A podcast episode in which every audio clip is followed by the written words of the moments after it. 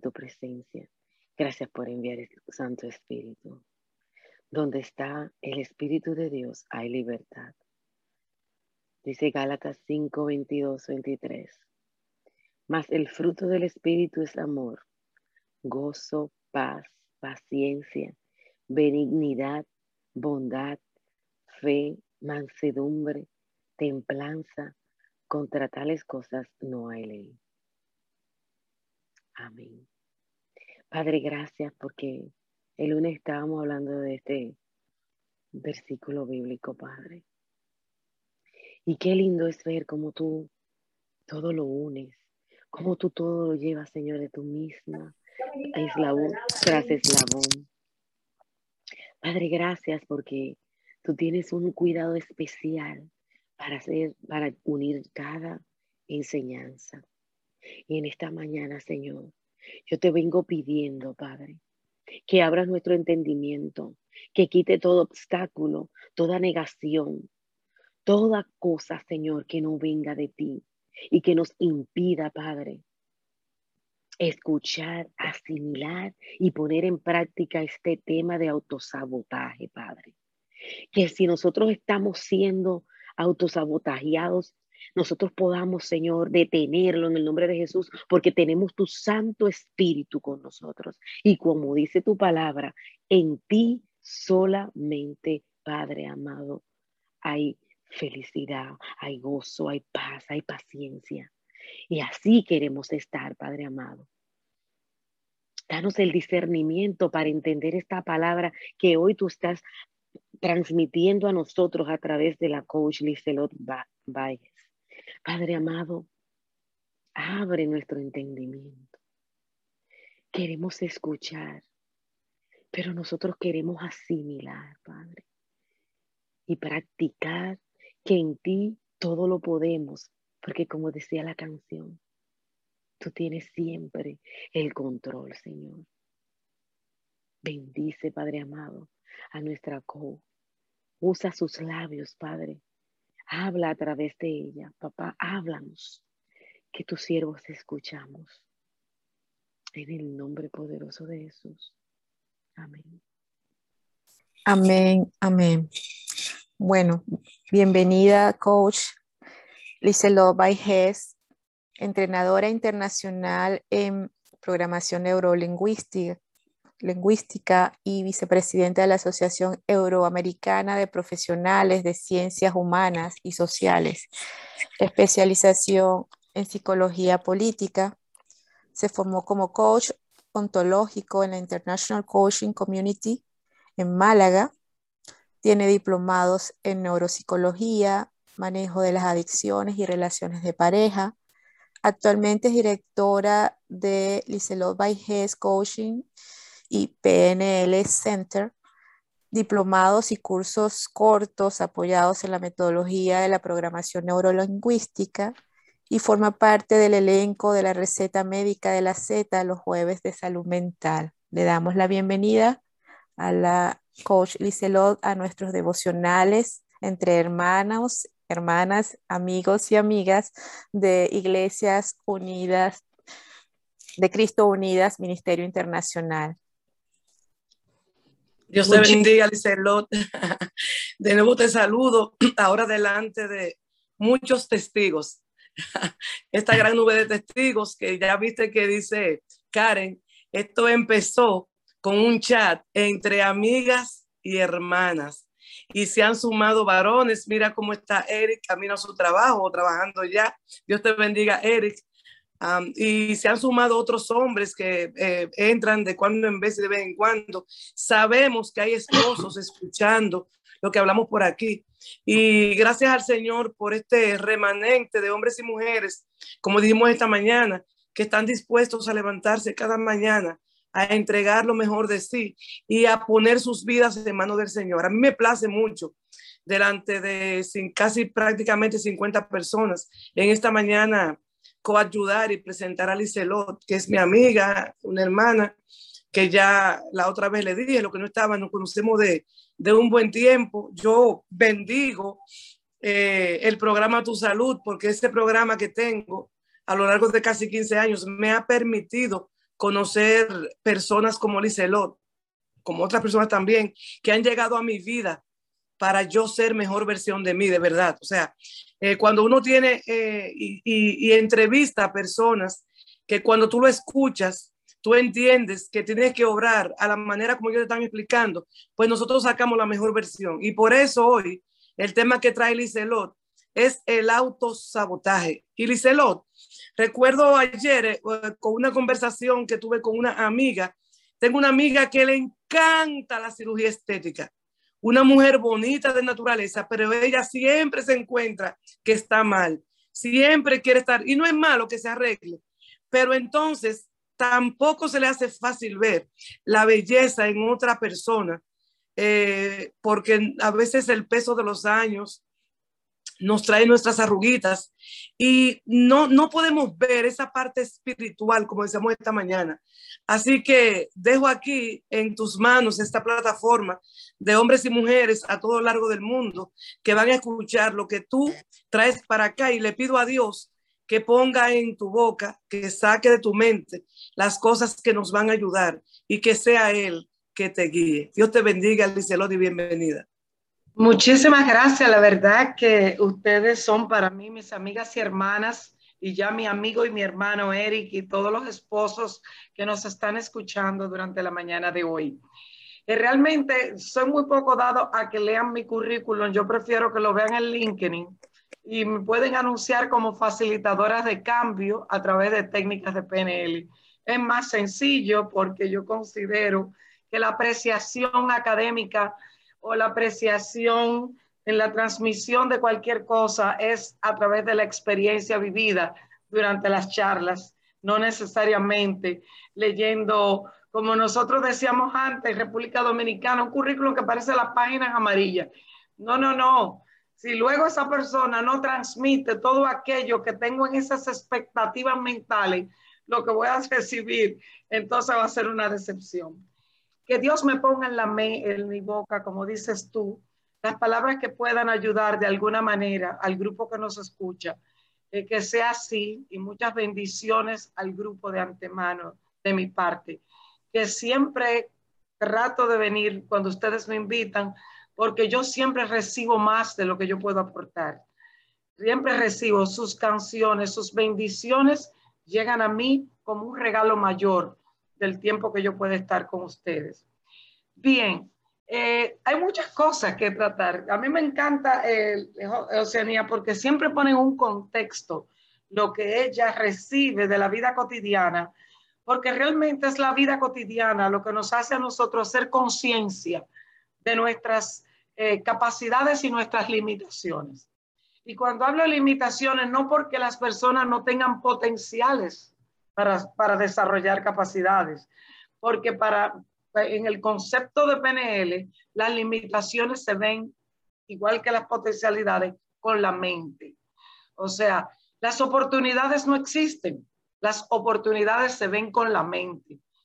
Donde una persona ve una comunidad donde no hay zapato, le ve como algo, como un negocio va a fracasar porque nadie usa zapatos, el otro lo ve como la mejor oportunidad para poner una empresa de zapatos. O sea que cada persona ve la vida desde un prisma distinto.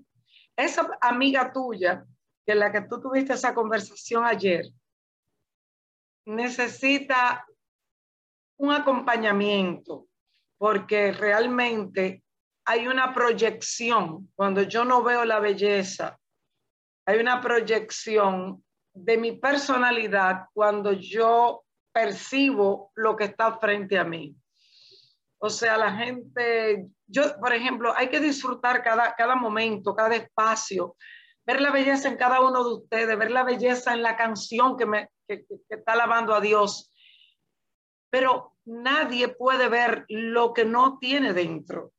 Entonces, ella necesita un acompañamiento porque sin emitir un juicio acerca de ella, no conocemos su historia, no conocemos su dolor, no conocemos sus raíces. Y todo eso, yo estoy segura de que ha influenciado en ella para, para ver la vida como la está viendo. O sea que así es. Pero yo hoy voy a hablar del hábito de el, el hábito de sabotearse la vida. O sea, vamos a romper ese hábito de sabotearnos la vida, de sabotearnos nuestros planes, nuestras metas. Vamos a hacer un paro para que nosotros hagamos conciencia del por qué nosotros no logramos nuestros propósitos. Número uno, recuérdense que en la, en la charla que di anteriormente hablábamos de los hábitos. Yo quiero hacer una interrelación porque el autosaboteo es igualmente un hábito. Y como hábito es una conducta inconsciente. Cuando yo me autosaboteo, yo no quiero hacerme daño, yo no quiero eh, asociarme al fracaso. Simple y llanamente actúo y lo logro. Autosaboteo. Entonces, ese, es, ese hábito que nosotros hemos logrado instalar de una mala manera, el autosaboteo, vamos a hacer conciencia de cuáles son las conductas que nosotros podemos, eh, hay muchísimas conductas, pero la que podemos a través de los ejemplos que yo voy a dar, es de alguna manera reconocerlos. Número uno, antes de nosotros pensar que la vida tenemos mala suerte, buena suerte, tenemos que comenzar a hacer reflexión si eso que nosotros estamos poniendo la responsabilidad en la vida, en el gobierno, en la familia que no tuve, en el marido que no tengo, todas esas cosas en las que nosotros descargamos la responsabilidad que es nuestra. Ok, vamos a pensar si no son más, si no se han convertido ya en aliados, esas conductas inconscientes y en nuestro peor enemigo. ¿Qué es el autosabotaje? El autosabotaje tiene muchas definiciones. Yo siempre trato de poner las cosas complejas de una manera sencilla. El autosabotaje es cuando nosotros percibimos, la percepción es subjetiva, la percepción no es la realidad, es como yo percibo la realidad. Es cuando nosotros percibimos que nuestros recursos materiales o emocionales son insuficientes para enfrentar las situaciones que estamos viviendo. Entonces, en esa, en esa inconsciencia o en ese inconscientemente pensar que yo no lo voy a lograr, que yo no me lo merezco, que yo no soy capaz, entonces creo conductas que justifiquen, justifiquen de alguna manera eh, el resultado de, mi conducta. Yo voy a poner varios ejemplos. Quiero que todas me excusen de antemano y deliberadamente, porque voy a poner ejemplos de la vida material. Voy a poner ejemplos de la vida material, considerando que todo ejemplo que yo ponga también tiene muchas aristas en el mundo emocional. O sea, tengo que poner ejemplos para que sean tangibles y se puedan ser percibidos dentro de esta comunidad de una manera más certera. Entonces, antes de comenzar, es importante aclarar que los, que los miedos, los miedos no son malos, que los miedos nos protegen. El miedo es una de las seis emociones básicas que tiene un ser humano. Y diría al, miedo hay que agradecerle la sobrevivencia humana. Porque de acuerdo a lo que es la teoría de Darwin, de la evolución de las especies, si no hubiésemos tenido miedo, nosotros no comen lobo, nosotros no comen, qué sé yo, los dinosaurios. Entonces, gracias al miedo, nosotros podemos subsistir también. Ok, actúa de alerta o alarma. Muy bien, Regina. Entonces, Ninguna emoción es buena ni mala en sí misma. Todas tienen lo que se llama una polaridad. Es decir, tiene una cara positiva, pero también en su otro extremo está la parte negativa y es cuando el miedo nos inhibe hacer intentos. Eh, con el miedo nos inhibe tomar pasos hacia adelante, pensando y antecediendo cosas que yo les aseguro a ustedes que el 80% de las ansiedades no van a ocurrir nunca. La pone la mente. Eh, yo no voy a ir a pedir empleo en ese sitio porque me van a decir que no, poniendo un ejemplo de la vida cotidiana. Ay, no, eh, yo no voy a ir a, a, ese gimnasio a preguntar precio porque eso es muy caro y yo no lo puedo pagar. O sea, tantas veces que nosotros anticipamos cosas que realmente no van a ocurrir nunca. Pero entonces, ¿qué sucede con esa forma de autosabotaje que yo me inhibo? ¿eh? Porque así, así mismo, como yo me protejo, así mismo como yo este, me protejo de un fracaso, también me estoy inhibiendo de tener un éxito en algo a causa de ese miedo mal gestionado. Pero voy a hablar hoy de cuatro formas muy tangibles de autosabotaje. Aunque ustedes no crean, una de las formas que hay de este autosabotaje es la negación de las cosas que nos gustan. Eh, por ejemplo, proclamando que esa cosa que me gusta, eh, oigan, vuelvo y repito, es inconsciente. Proclamando que yo no la necesito o que un carro bueno. ¿Y para qué yo quiero un carro bueno? Mi carrito me, me lleva a todos lados. Entonces, ¿qué pasa? Esa misma, no hay peor gestión que la que no se hace. Cuando nosotros empezamos a vernos en una actitud de negación hacia las cosas que nos gustan, inconscientemente lo hacemos, podemos estar bajo los efectos de una forma de autosabotaje.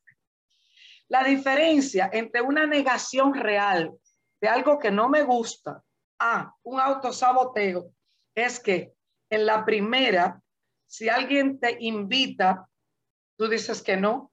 En la segunda, si alguien te invita, tú aceptas. Es como la gente que dice, primera clase, ¿y para qué yo quiero ir en primera clase? Total, si el avión se va a caer, nos vamos todos juntos. Yo no estoy diciendo, pero no nos neguemos, no o sea, yo le tengo respeto, le mucho respeto a el reconocer cuando yo estoy bajo los efectos de autosabotaje. ¿Por qué? Porque si a mí me invitan en primera clase para irme a España, yo voy en primera.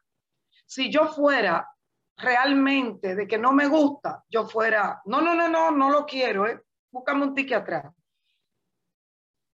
¿Por qué a veces no negamos cosas? Hay que tener cuidado que en la negación de cosas no puede ni siquiera estar la religión. Porque Dios nos permite a nosotros y nos da oportunidades de lograr cosas que nosotros verdaderamente merecemos como criaturas de Dios.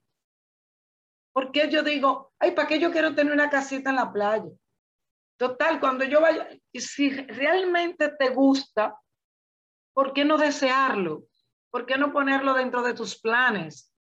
Entonces, ¿por qué? Porque en el fondo de una conducta de autosabotaje, de la negación de las cosas, entra, entiende, el miedo de que o no me lo merezco o soy incapaz de lograrlo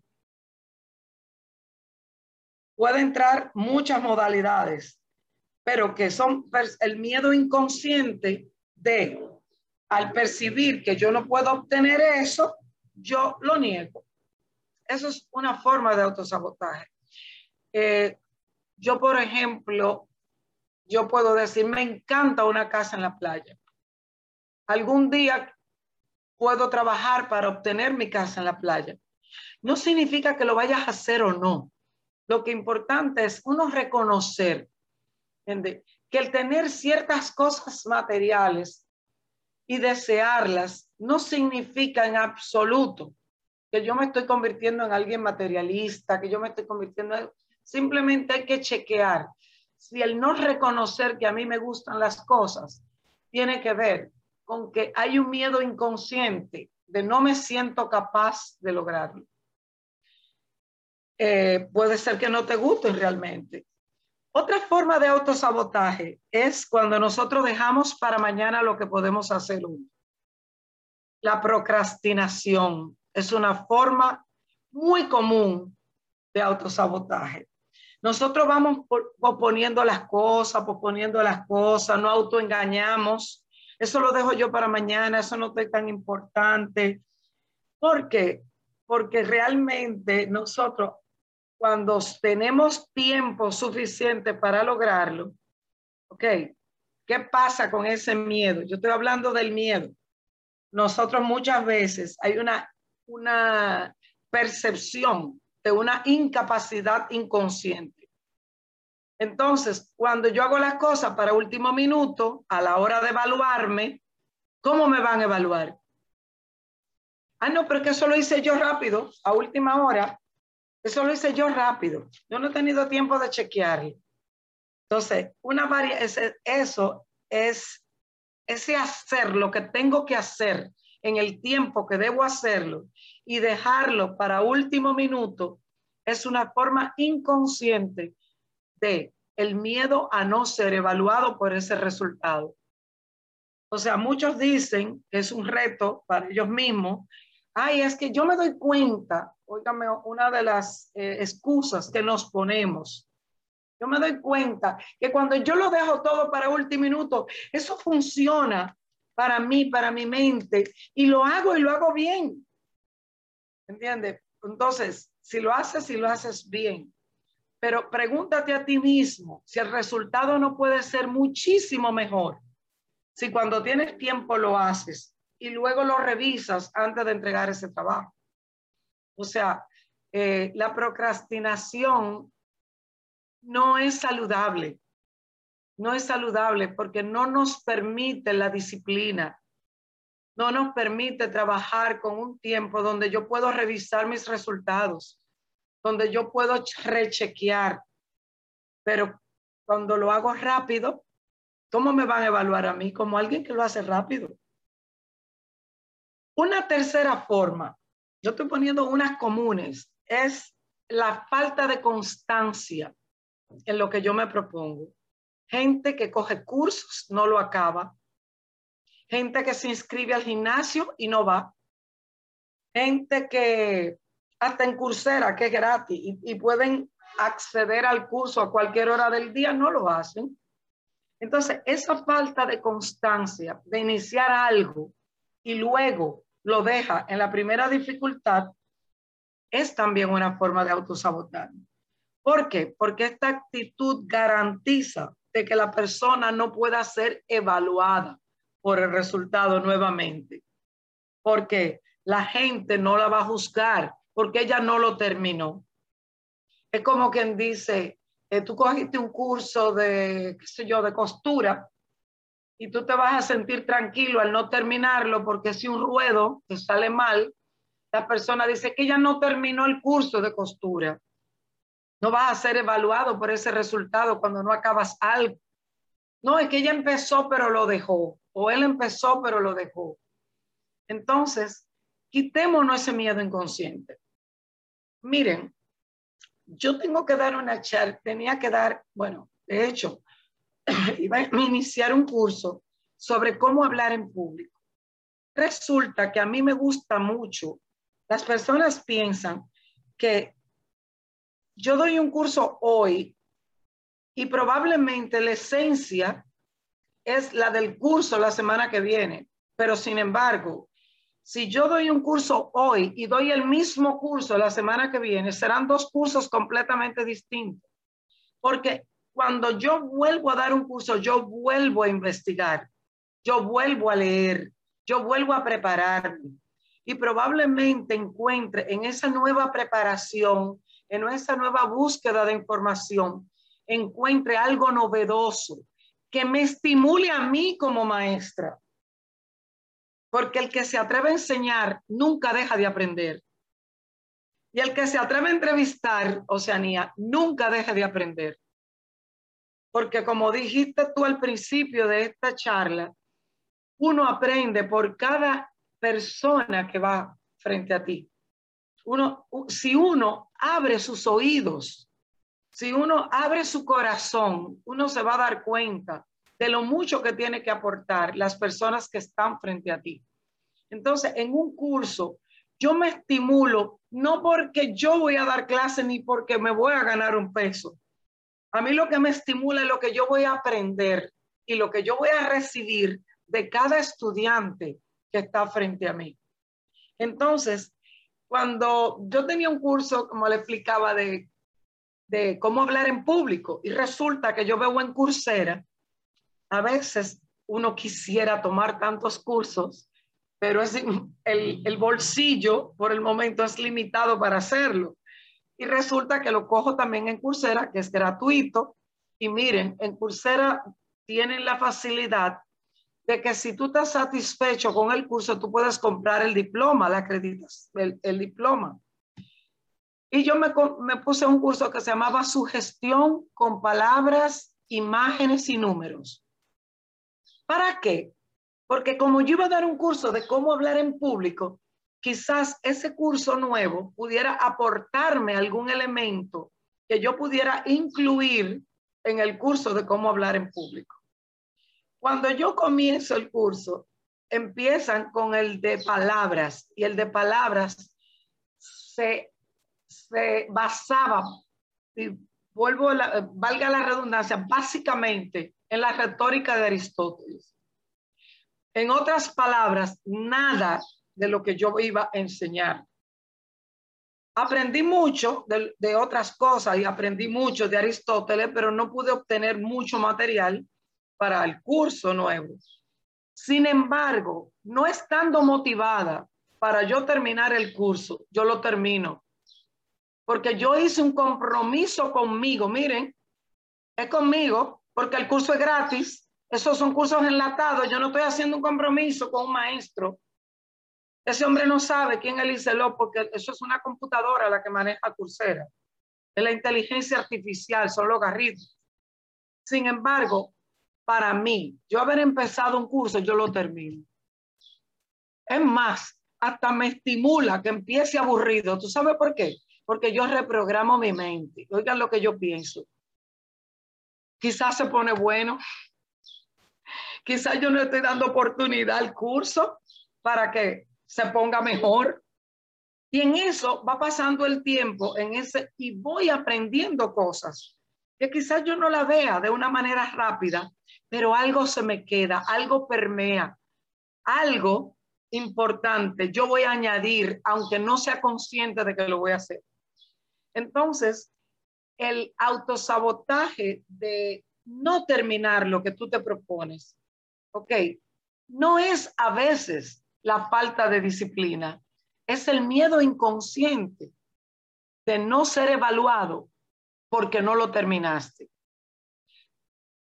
Estoy hablando de miedo. No significa que todos los que están aquí presentes en este chat tengan esos miedos. Estamos conversando de que vamos a hacer conciencias para identificar si cuando yo he dejado algo, no hay un miedo detrás de eso. Una forma también de autosabotar, sabotarse, oigan bien, y esta es muy hasta peligrosa, digo yo, es eh, poner excusa a la hora de tomar decisiones. Es una forma de autosaboteo. Eh, esta consiste en cuando hay una situación, escapan de la situación. Yo no me meto en eso eso es problema de otros. Eh, es tal cosa o cuanto. Eh, tú me haces algo a mí, no te enfrento. No te enfrento. ¿Por qué? Porque el tomar una posición, sea la que sea, implica cierto grado de responsabilidad hacia esa posición en la que tú has participado. Entonces, el, el retraerme ¿Entiendes? Por ejemplo, como empecé la charla diciendo, en culpar al gobierno es decir, yo no me voy a hacer un negocio porque como están las cosas de cara, como el dólar subió, como esto, falta, ¿qué responsabilidad tienes tú en enfrentar esa situación? No hay una época buena para nadie, pero muchos ven oportunidades en el COVID muchos han crecido exponencialmente. Unos a través de cursos que han tomado en su computadora, otros aprendiendo tecnología donde la tenía olvidada, pero han tenido que utilizarla en esto. Estoy muy ocupada para eso, no tengo tiempo. Eso mismo, eso es una excusa. Todos tenemos, podemos sacar el tiempo si tenemos un real interés en crecer como ser humano y como profesional. La forma en que lo vamos a hacer va a depender de cada uno. La estrategia para el crecimiento y desarrollo personal va a depender de cada uno de nosotros. Cada cual sabe cuál es la forma idónea con la que puede participar.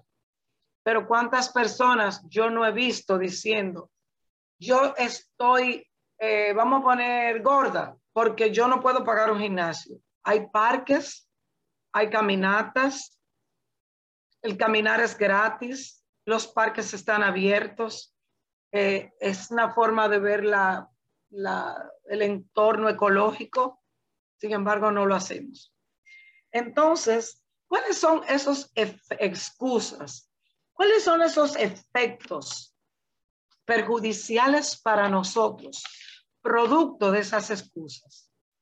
Un efecto es, el primer efecto es que al evitar situaciones, no también nos estamos privando de la oportunidad de generar nuevas capacidades,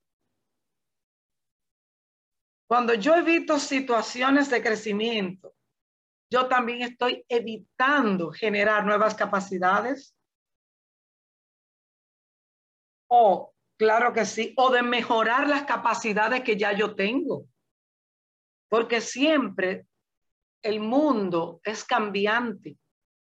El mundo está cambiando constantemente. Hoy el mundo es un mundo buca, un mundo volátil, incierto. Es un mundo donde cualquier cosa puede ocurrir y nuestras capacidades de hacerle frente a un mundo incierto ¿eh? tiene mucho que ver con las habilidades blandas y las habilidades de formación emocional. Antes se decía que las habilidades blandas eran como una porquería y te, te ponían a ti que solamente en el, pensar y la creencia anterior. Solamente aquel que venía de Harvard y tenía un librito, eh, porque tenía un título X, era el que iba a poder ser exitoso. Hoy no es así.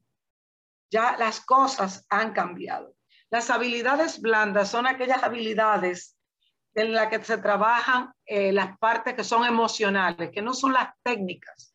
No habilidades técnicas de una compañía que sí la habilidad para formarse en el ISO 9000, una habilidad de como para aprender los logaritmos, las computadoras. Las habilidades blandas son aprender a gestionar tu tiempo, aprender a resolver conflictos, aprender a liderar desde la empatía, desde el mundo transformacional.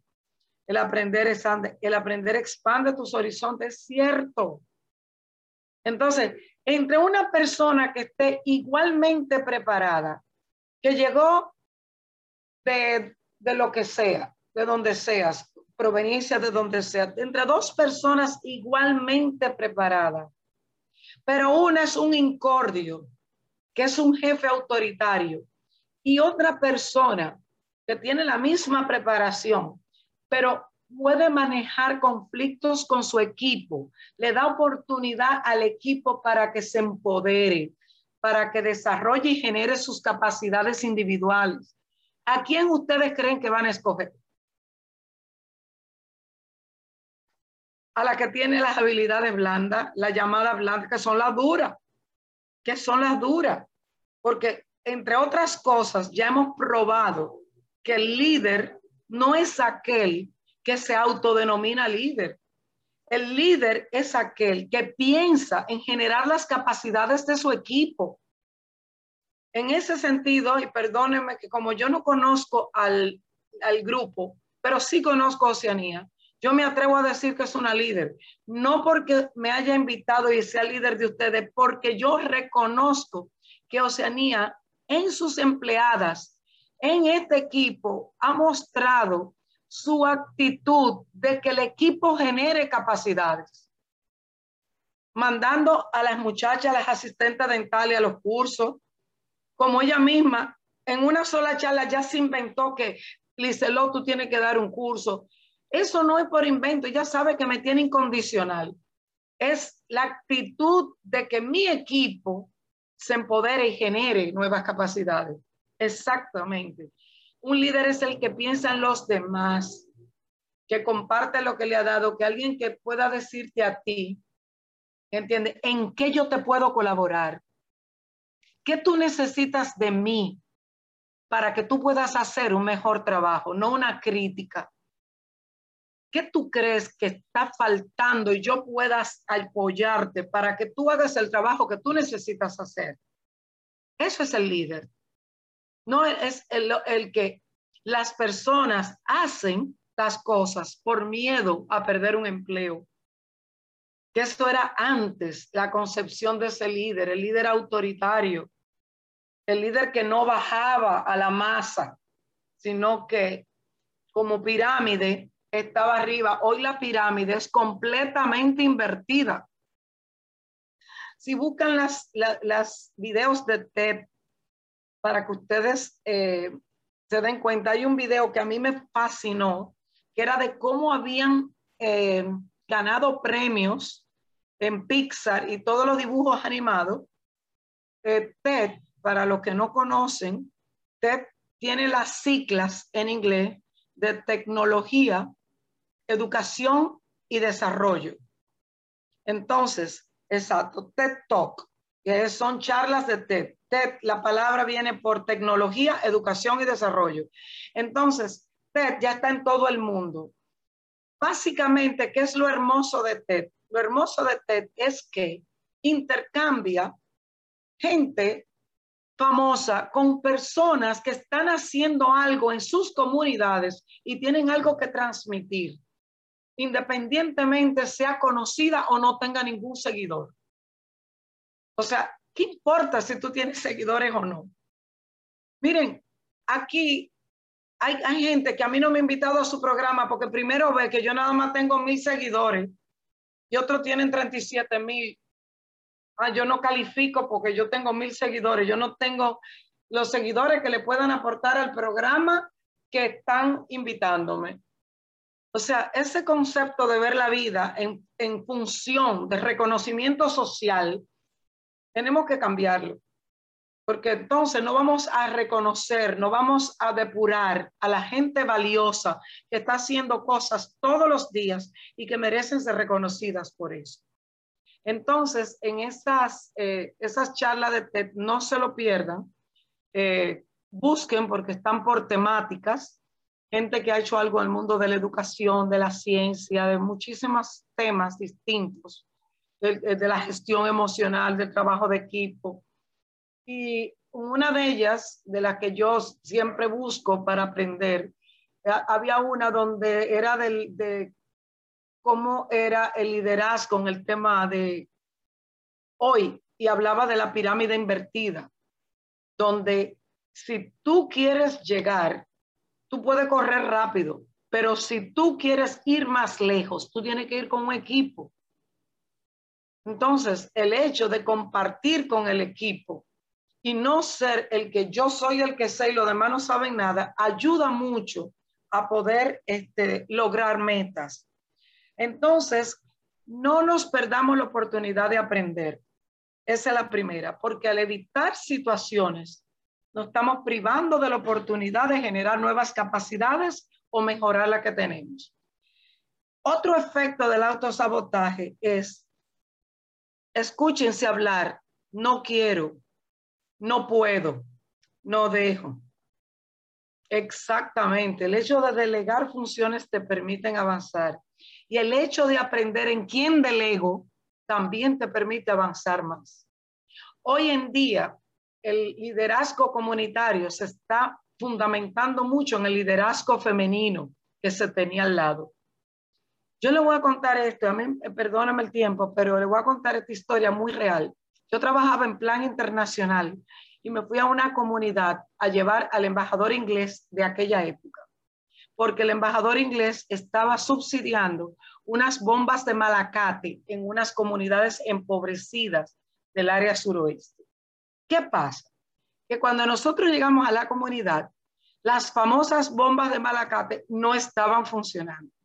Imagínense la vergüenza que yo representaba en ese momento a plan de que el dinero que había aportado el embajador para la construcción de las bombas estaba sin efecto, porque la bomba no estaba dándole agua a la comunidad. Esa fue la primera lección que yo aprendí de desarrollo comunitario. Nos juntamos con la comunidad y, por supuesto, que preguntábamos la razón por la cual las bombas no funcionaban. Ustedes no van a creerlo. Le faltaba un tornillo que costaba 10 pesos dominicanos. Un tornillo. Pero ¿qué pasa? Que el comité de las bombas eran hombres, perdónenme los hombres, y no tenían tiempo de ir a la, a la cabeza de provincia a comprar un tornillo. Pero ¿qué pasa? ¿A quién afectaba el hecho de que la comunidad no tuviera dinero, no tuviera el agua?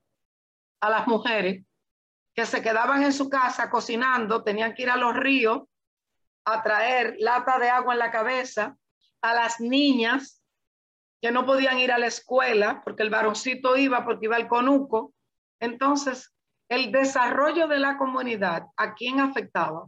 A las mujeres. Es lo primero que dijo el embajador, en ese comité no hay mujeres. Fue la primera lección, como que yo me di cuenta, no me estaba dando cuenta, porque los comités de una bomba, la gente piensa, el hombre, porque el hombre la va a arreglar, pero no piensa en la mujer que va a hacer que la arreglen, porque le está afectando su vida. O sea, vamos, a estar claros. ¿A quién afecta las consecuencias de que las cosas no se resuelvan? Ese es el que la va a arreglar, el que le afecta las consecuencias. Cuando no hay consecuencias, dejamos las cosas para último momento y procrastinamos. Entonces, esa fue mi primera lección de desarrollo comunitario. Hoy en día, una empresa importante de aquí me está invitando a dar talleres en las comunidades porque el liderazgo femenino no fui yo, ellos me lo están solicitando, ellos lo quieren desarrollar. Y yo estoy totalmente de acuerdo, porque muchos de nosotros, por razones de educación, de creencias, de cómo mi abuela me crió, cómo todo el mundo, el jefe de la casa. Y yo estoy de acuerdo de que la pareja tiene que respetarse, que el hombre que tiene su rol de importancia, que ambos son necesarios, pero la mujer no se le puede negar ese, de, esa, ese derecho a también a participar en las, en las situaciones importantes. Ella tiene un punto que decir, porque ella es la afectada. Pero lo primero es, y voy a pasar otro punto, que el primero que tienen que creérselo son las mujeres. Si la mujer no se lo crea, no se lo cree, entonces ahí está un tema a desarrollar. Entonces, nosotros lo que estamos aquí, cada vez que nosotros nos escuchemos decir, yo no quiero, yo no puedo, eh, yo no sirvo para eso. Pensemos, entiende, pensemos si eso no son testimonios de una evasión para no hacerlo, para no ser juzgado. Eso, eso también puede ser un testimonio de no querer salir de una zona de confort, donde yo estoy cómoda no haciendo las cosas. Yo prefiero algo malo que algo bueno por conocer, porque esto me da tranquilidad, no, no sirvo para eso. Eh, decían, eh, hace muchos años yo posté algo que decía que cuando nosotros nos inhibimos de, de salir de la zona de confort, y nosotros experimentamos el miedo de una manera positiva. Okay, el que se queda es como, como una muerte en vida. No querer progresar, no querer desarrollarse. Hay, hay, muchas, hay muchas cosas que decir sobre eso. Otra forma es que el autosaboteo, claro, nos va a mantener en una incertidumbre ¿Voy a lograr lo que yo quiero o no? Oigan, vamos a estar una cosa que nosotros decimos eh, en PNL y es que si no me salen las cosas como yo quiero, ¿qué pasa? Aprendí, ¿Aprendí algo? Claro que sí. Yo tengo una frase que quería leérsela porque es Eric Fromm, que dice, la tarea que nosotros debemos establecer para nosotros mismos no es estar seguros. La gente quiere estar segura de lo que va a pasar. La, la seguridad no existe. Tú estás vivo hoy, pero puedes estar muerto mañana. Lo único seguro que nosotros tenemos es la muerte. Por eso, como dice una monja, que Dios nos pille confesados, me decía la monja. Ay, Dios mío, que Dios me pille confesado, o sea, que la muerte me, me, me agarre yo en gracia, eso decía la monja. Entonces, la tarea que nosotros debemos establecer para nosotros mismos no es estar seguros, sino en ser capaces de tolerar y abrazar la inseguridad. Cuando yo abrazo la inseguridad, sé que nada en la vida es cierto, pero y por esa misma razón me voy a atrever. Exacto, el día de mañana no es prometido para nadie, así mismo es. Entonces, hay ciertas pautas que nosotros podemos, eh, diríamos, eh, incluir para evitar el autosabotaje. La primera, desarrollar autoconocimiento. Conócete a ti mismo. Como yo decía al principio, si tu cuerpo no da para hacer ejercicio a las 5 de la mañana, póntelo a las 5 de la tarde. No te pongas las cosas más incómodas cuando tú estés buscando unas metas nuevas. Eh, hay que, otra cosa, recordar, recordar que tener una habilidad no tener una habilidad no es que tú no seas capaz. Ustedes están comprendiendo eso. Yo no sé manejar mis redes, por lo tanto, yo solo tengo mil seguidores. Un ejemplo. El hecho de que yo no tenga esa habilidad no significa que yo no sea capaz de poder lograrla. Entonces, todo lo que usted hoy no posea esa habilidad, considérese a sí mismo que si usted es un ser, ¿entiende? Eh, diríamos, sin disfunciones mentales, que donde hay, eh, eh, ¿cómo se llama? No son incapacidades. Las personas que están hoy, eso tiene una, una palabra que no sea, las personas que están discapacitadas. A mí, discapacitadas relativamente para algunas habilidades, pero dice, él es un discapacitado porque no puede caminar. A mí me preocupa el término, porque y él no tiene una mente que puede aportar. Él no tiene unos brazos donde pueda hacer cosas. Entonces, ¿dónde está eh, la discapacidad? Por eso yo acuño más el término de no oyente. Él, es una persona no oyente, pero eso no, no es un discapacitado. Él es una persona no tal cosa, pero no tenemos por qué incapacitarnos nosotros mismos. Entonces, desarrollen autoconocimiento. Recordemos que tener una habilidad, no tener una habilidad, no significa que no seamos capaces de obtenerla. Trabajemos en nuestra autoestima. Por eso siempre he dicho, ¿qué importa si yo no puedo lograr algo? ¿Por qué me afecta el hecho de no tener un reconocimiento social? Lo vemos en las redes todos los días. Las personas que se vanaglorian por los likes que hay, por los me gusta que hay en las redes. Exactamente, todos tenemos dones diferentes, todos tenemos inteligencias distintas.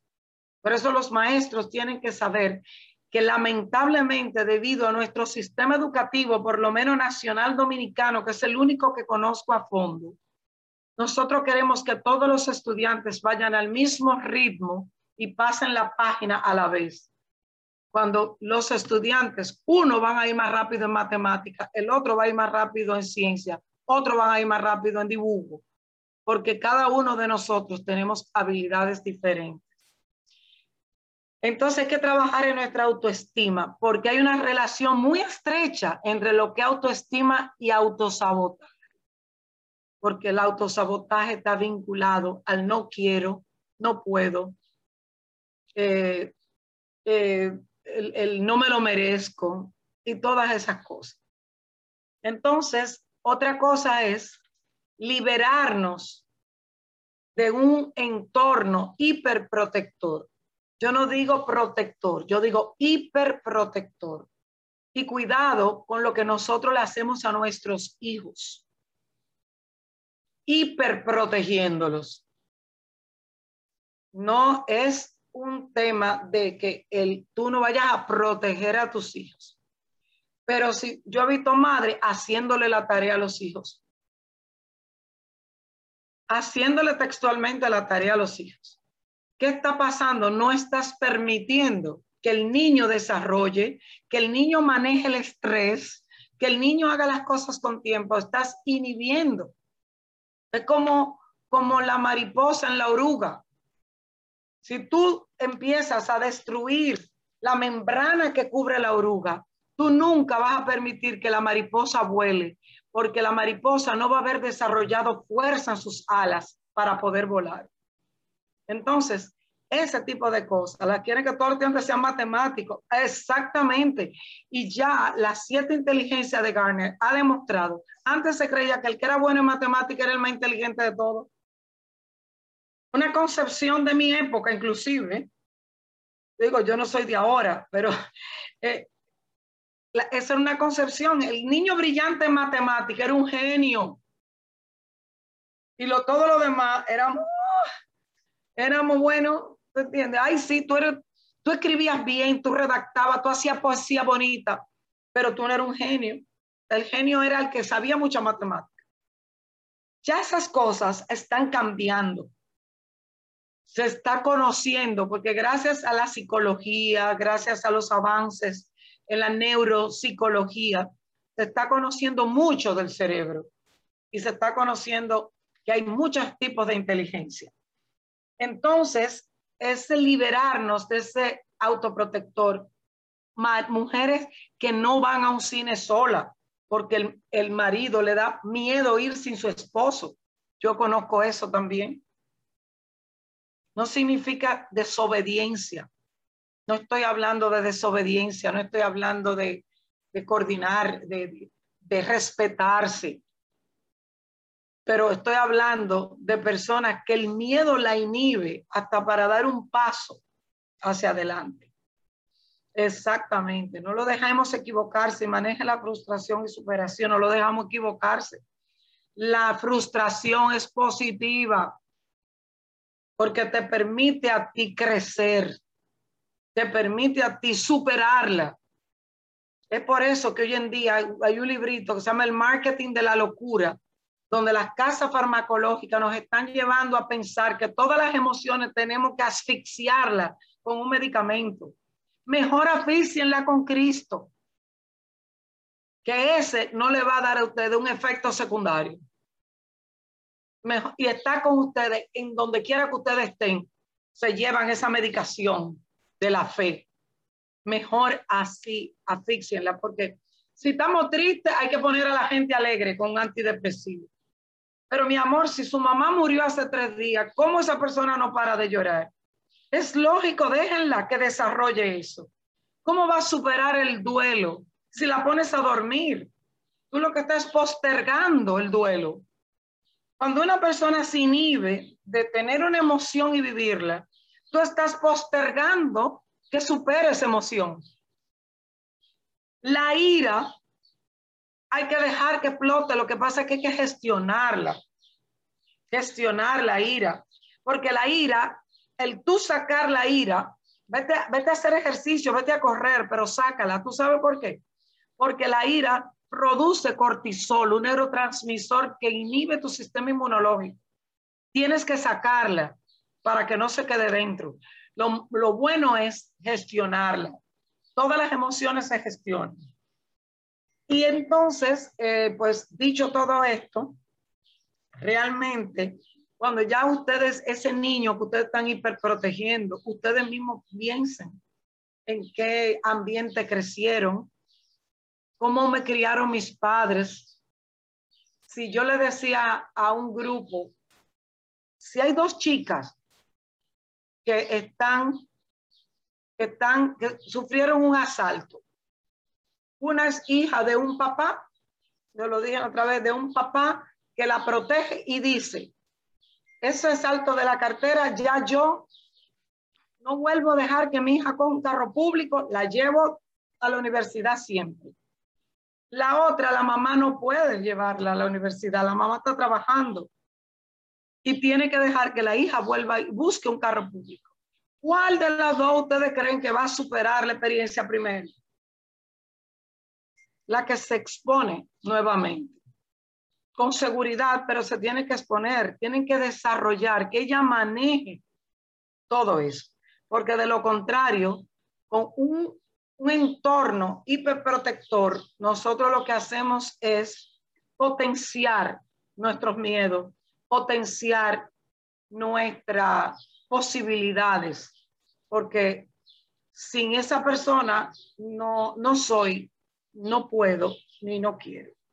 Entonces ya, pues nuestra recomendación final es que desarrollemos autoestima, desarrollemos autoconocimiento, sigamos en un camino de aprendizaje que todo que está aquí de PNL sabe que es un mito, eso del loro, viejo, loro viejo no aprende a hablar, que gracias a un proceso que tiene el cerebro, que es el órgano insustituible del cuerpo humano, porque podemos vivir sin corazón, podemos vivir sin pleura en los pulmones, podemos vivir con la mitad del estómago y la mitad de los intestinos, pero no podemos vivir sin cerebro no existe todavía un trasplante de cerebro.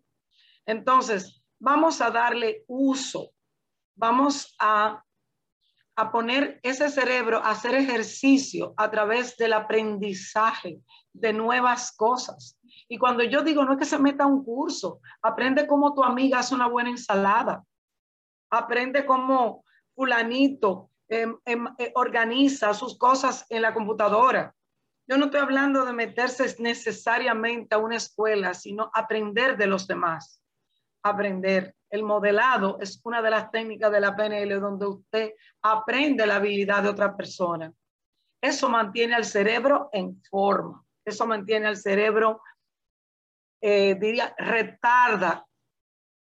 Óigame bien, algo que si Dios nos permite tenemos larga vida, vamos para lo senil. Retarda la senilidad. Un cerebro activo es un cerebro que retarda cualquier cosa que nosotros podamos tener por la edad y por la genética muchas veces, que nos impida luego pasar una vejez con muchísimas cosas que podemos hasta el fin de nuestros días. Entonces, ah, lo que ahora ya me registré. Muy bien, Coursera, así se llama, es, un, es una herramienta que tienen al alcance no sé, y lleve, oiga, déjame explicarle algo de Coursera. Eso es un truco de la herramienta. Cuando ustedes acceden a un curso, Coursera te dice, el curso empieza hoy. Oiga, pero mañana si tú accedes te dice, el curso empieza hoy. Es una técnica que tiene la, diríamos que la, la aplicación, vamos a ponerla de una forma, donde lo que quieren es que todo el mundo se inscriba rápido. Entonces te dice el curso empieza hoy, pero usted lo puede empezar cuando usted quiera. Y lo más importante es que usted lo vea a su paso, que ustedes aprendan. Es una herramienta más. Como hoy a las 10 de la mañana yo tengo un hijo que me convocó y me dijo que él me iba a ayudar con el mercadeo porque él encuentra que yo debo mejorar mis redes. Entonces, ¿a qué voy yo? Humilde, porque mi hijo sabe más de eso que yo pero yo voy a aprender, aprender de él. Y cuando él me enseñe, yo me voy a sentir dichosa y bendecida. Y eso, eso, eso para mí es un regalo que tengo en la mañana de hoy, como el regalo que tengo de estar con ustedes. Así que muchísimas gracias. Eh, espero que ustedes hayan visto que el autosabotaje no son más que miedos inconscientes cuando nosotros encontramos que no tenemos las habilidades, las capacidades para hacer frente a cualquier cosa en la que estamos viviendo. Entonces, no autosaboteamos. Entonces, voy a pensar en eso un poco más y vamos a decir, espérate, Mi recomendación del día, yo voy a coger una frase de Eleanor Roosevelt que decía, haz todos los días algo que te dé miedo. Haz todos los días algo que te asuste. Porque eso que te está asustando te está inhibiendo. Cuando estamos hablando de algo que te asuste, es como yo voy hoy, con el corazón un poquito latido para ver qué es lo que mi hijo dice que yo voy a tener que hacer y aprender. No estamos hablando de que te asuste, de que te vayas a, un mirador a las 2 de la mañana. Ojo, yo lo que estoy diciendo a todos los días, algo que tú querías hacer y no lo has hecho por miedo. Todos los días hay que hacer algo, hay que vencer un miedo. Entonces, vamos a ser más eh, productivos a partir de hoy y en víspera de ese año que nos vaticina un mejor año que lo que hemos vivido con el COVID, eh, yo creo que, que podemos sacarle un mayor partido al año que viene. Vamos a sacar nuestros talentos, nuestras potencialidades, nuestras capacidades y vamos a ofrecerla a la humanidad. Porque si tú vacías tu bolsillo en el cerebro, tu cerebro llenará tus bolsillos, señores vamos a utilizar ese cerebro de una manera productiva. Muchísimas gracias. Gracias a Oceanía, a las hermanas, a Ani Cuevas y todas las chicas y chicos que me escucharon por estar conmigo esta mañana. Gracias, Lisel. Tremenda charla, muy buena. Amén, amén. Vamos entonces a, a darle paso a la hermana Regina para que ore por la invitada y muchas gracias. Gracias a ustedes. Así es, vamos a estar orando en esta hora, dándole gracias a Dios por la coach Liselot, porque magistralmente realmente nos ha enseñado y nos ha dirigido a vencer nuestros miedos. Te damos gracias, Señor. Gracias, Señor, por Liselot. Tú la conoces, mi Dios. Gracias por cada una de las palabras que has puesto en su boca, palabras con propósito, palabras dirigidas a un pueblo, Señor, que está aquí reunido en tu nombre, reconociendo que todas las cosas, Señor, nos ayudan a bien, reconociendo, mi Dios, de que ciertamente tú eres quien pones el querer como el hacer de tu buena voluntad reconociendo, Señor, aleluya, de que todo lo podemos en Cristo, quien es quien nos fortalece, porque tú nos has dado la capacidad y nos has dado esa mente de Cristo. Padre, en esta hora yo te presento a Liselot, guárdala, bendícela. Padre, declaro esta palabra sobre ella, que ella pueda alzar sus ojos a los montes y que ella pueda ver de dónde viene su socorro. Que ella sepa que su socorro viene de Jehová, que es el que hizo los cielos y la tierra. El mismo que no dará su pie al resbaladero, el mismo que no se dormirá y que la guardará. El mismo, aleluya, oh santo, que estará allí y será su sombra a su mano derecha, el mismo que hará que el sol no la fatigue de día, ni la luna de noche, porque Jehová es su guardador. Él la guardará de todo mal y él guardará su entrada y su salida. Bendícela, Padre, guarda su familia, guarda su entorno laboral, Guarda todo lo que ella haga, Señor, y que ella pueda reconocer que esa sabiduría, que esa excelencia con que ella puede, Dios, guiar a otros, es porque tú has puesto su gracia, oh mi Dios, esa gracia tuya sobre ella. Te damos gracias una vez más y la bendecimos, Señor, en tu nombre, en el nombre de Jesús. Amén y amén.